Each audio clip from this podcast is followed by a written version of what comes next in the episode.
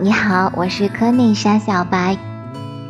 今天呢，又到了我们的课程，有趣的新风格，soft fashion style 的新课。嗯，我们今天讲的是好玩才是正经事。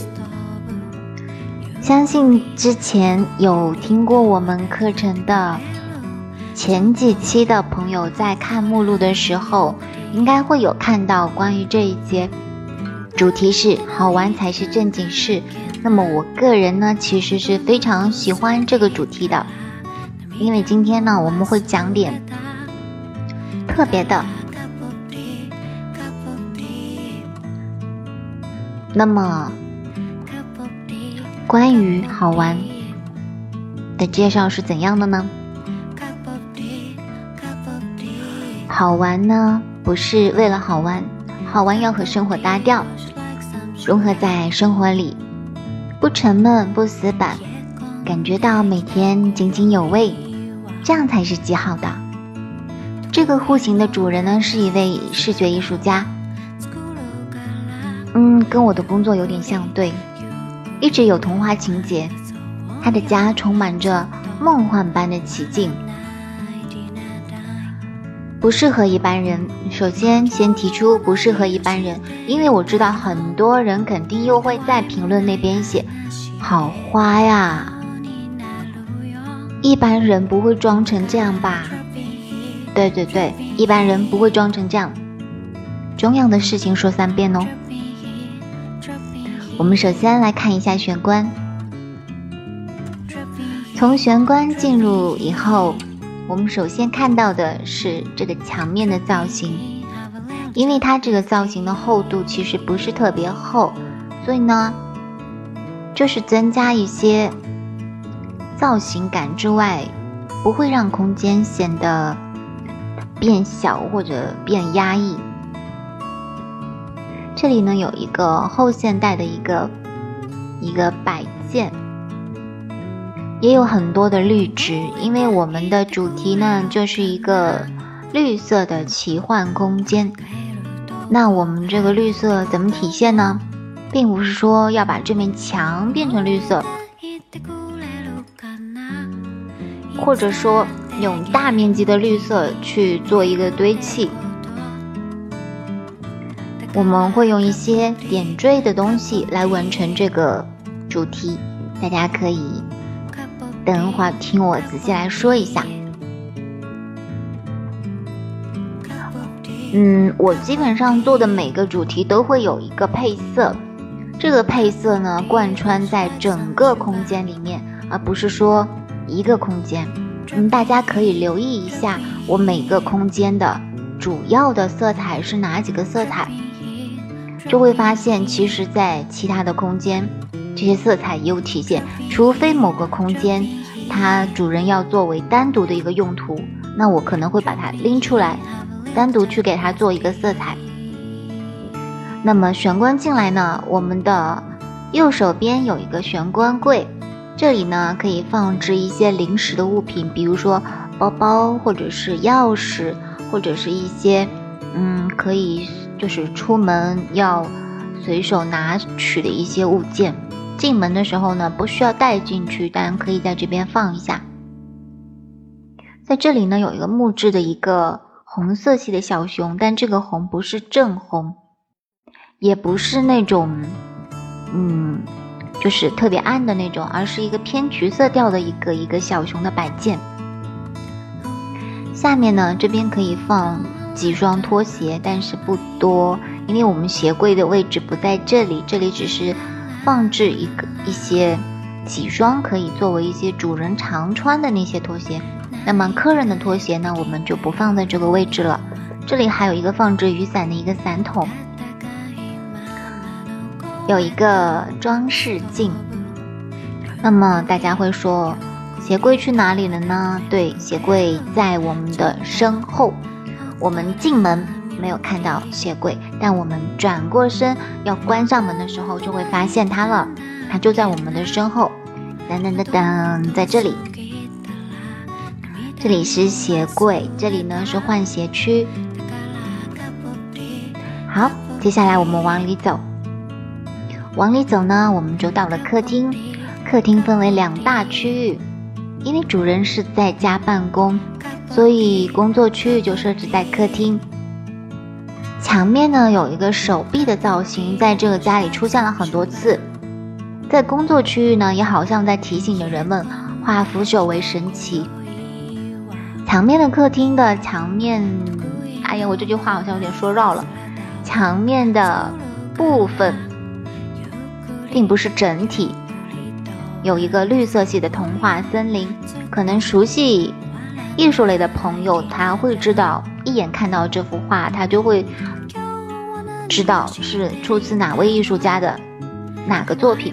那我这边呢，先卖个小关子，如果大家嗯知道的话呢，可以在留言区去评论的时候，把这个你知道的艺术家的名字还有作品写一下。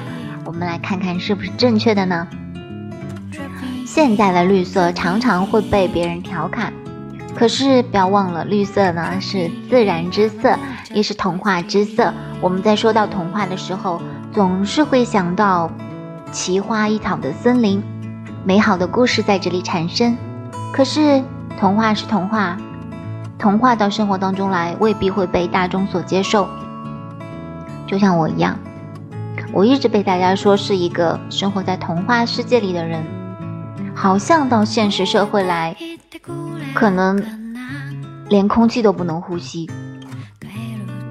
但是没关系，没关系，我还是活得好好的呀。好，因为我们是一如既往的小众，小众也是存在大千世界的一个群体，没有关系。好，接下来我们再看一下。沙发的两侧呢是可爱的小象凳子，还有一个单人沙发。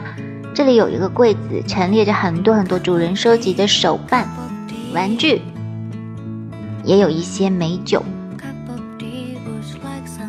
我们再看一下其他的部分，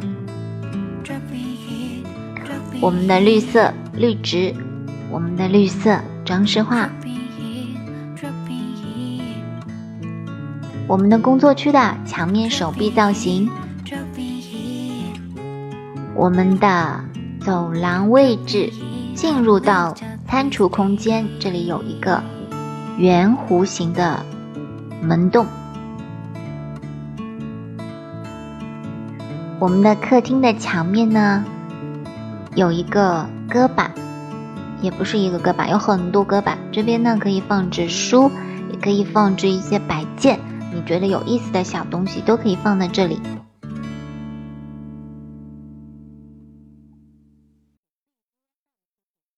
然后这里呢有一整组的书柜，因为其实你如果可以用书把它装满，你真的会超级有成就感。然后也可以放置一些嗯摆件啊，你喜欢的一些东西，这样子你真的会觉得嗯进入了一个很有底蕴。很很，看上去会很有满足感的一个客厅，这样一个空间。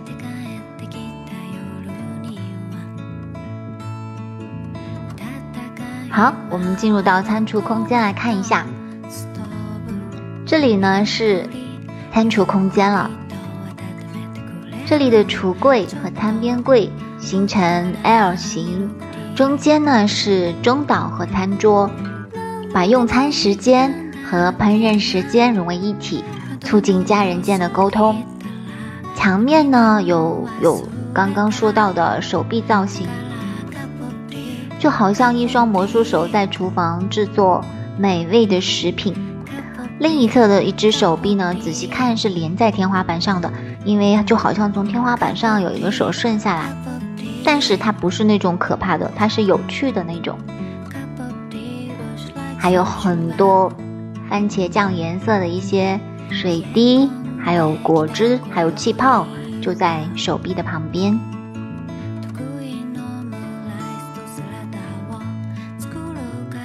在餐桌上呢，我们放了一些小小的一些摆件，还有可爱的皮卡丘，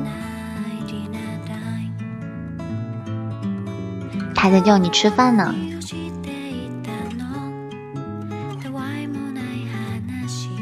好，我们再看一下阳台。阳台呢，主要是作为晾晒空间。这里有洗衣柜、洗衣台，还有阳台柜，还有洗拖把的水池。然后另外一侧呢是小屋收纳区，还有一些绿植。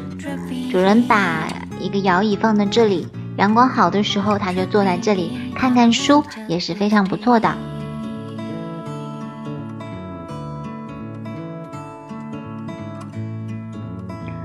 再接下来我们进入到卫生间。进入卫生间，首先映入眼帘的是洗手台。洗手台的左手边是一个浴缸，还有淋浴区，还有马桶位。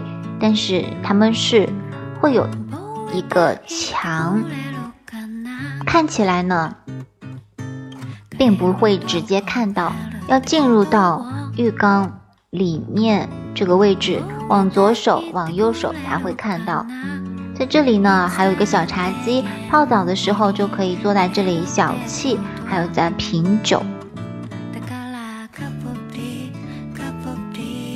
好，再接下来我们进入到儿童房，儿童房是我最喜欢的一个空间，它的衣帽柜、衣帽间都设置在门外面一个独立的小区域。这样子，孩子们呢就可以在里面有够更大的一个空间来玩耍。它的整体色彩很清爽，也比较耐看。设有自己的小小待客区，有小伙伴来的时候就可以招待啦。对，我们可以在里面秘密的开会，不让大人们知道哦。这里呢是它的一个书桌位了。我个人很喜欢这样的一个墙面，就是我要把所有用到的工具都放在我的眼前。当然，有些不必要或者不常用的，可以放在抽屉里面。这样子我会感觉学习起来更有动力呢。好，接下来我们来看一下一个三 D 的一个效果图。我们先还是从玄关进入。玄关进入的，首先看到的，然后慢慢的转过来，转过来，转到身后要关门的时候呢，这里就是鞋柜，还有换鞋位。我们把物品呢放在这个位置，我们来看一下。这里呢，可以简单的放置几双拖鞋，就是主人常用的。把客人的鞋子呢，我们放在鞋柜里面。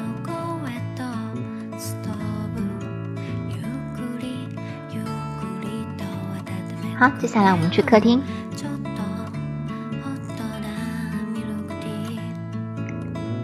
这里呢，是我们刚刚说的工作区。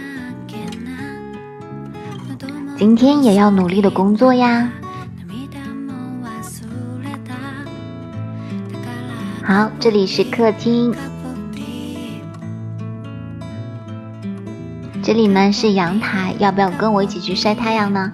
我们走吧。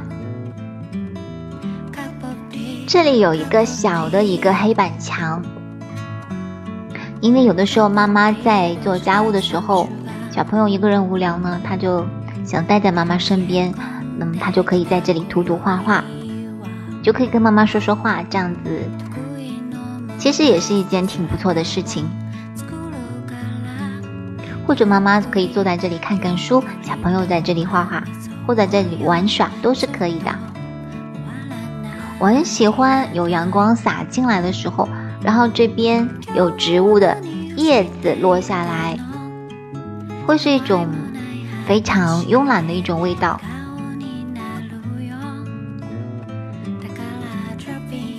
好，接下来我们去哪里呢？对，接下来快进来吃饭吧，皮卡丘。好，我们进去看看。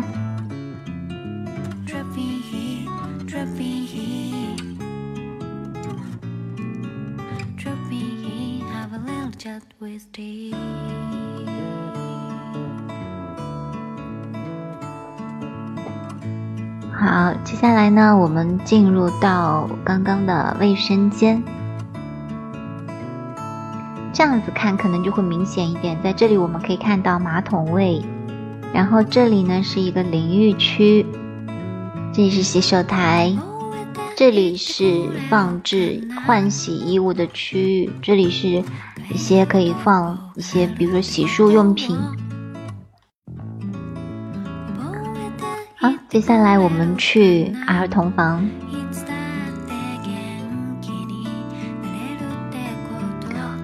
这里嗯缺少一个窗帘，我当时忘记放上去了，后期可以补一下。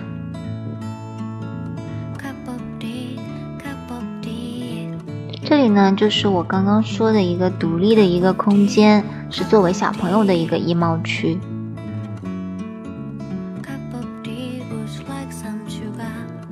嗯。这边这个主卧呢，就是跟我刚刚说的，它是一个独立的一个区域，所以没有用到外面的色彩。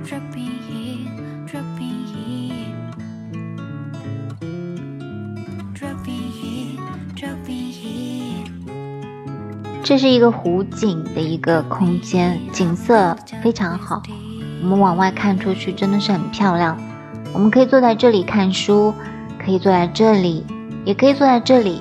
或者是床边都可以，然后也会看到，为了让视线最大化，其实没有放置过多的一些陈设，衣帽的衣帽柜、衣柜都在这一侧，都让它在边边上面，中间我们几乎都是空出来的，就是为了让它跟外面的景色形成一种。最大化的一种感觉。好，我们再回到我们原来的客餐厅。嗯，大家发现没有？我们的颜色基本上应该说每一个空间，它的主要色彩呢，都是除了我们刚刚的主卧。其他的空间其实基本上都是用了相同的一个色彩元素。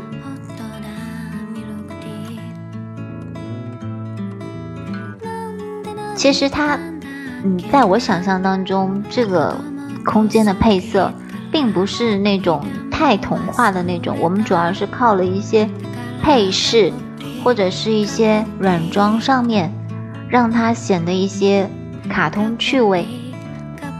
但我其实之前做的那个版本，那个可能更符合一下这种奇幻那种森林的感觉，可能会绿色的范围更大一些。但是后面考虑到整面的大面积的绿色，可能适当上真的会影响一些光线，或者给人的感觉上面会暗一些，所以我们最后还是选用了局部绿色。或者用绿植，或者用一些配饰来表现这个绿色的感觉。好了，今天的课程呢，先给大家介绍到这里。嗯，我来看一下我们下节课说的是什么。下一课，下节课我们说的是活力的色彩。那么，希望大家能够。在下期再来听我的色彩课程，但是我们这里没有传统的教科书式的讲解，我们可能主要讲解的就是一个流行的新的一个有趣的软装风格，根据实际案例来做一个分享。那如果说以后有机会的话，如果大家。希望有详细的关于色彩或者说是一个软装的一个课程呢，大家可以给我留言，那我会另外再给大家做这样的课程。但是在这一个专辑里面，我们就纯粹是分享式的来说一说颜色，说一说软装，说一说有趣的东西，好吗？好啦，今天的课程呢就到这里了，我们下一期再见吧，拜拜。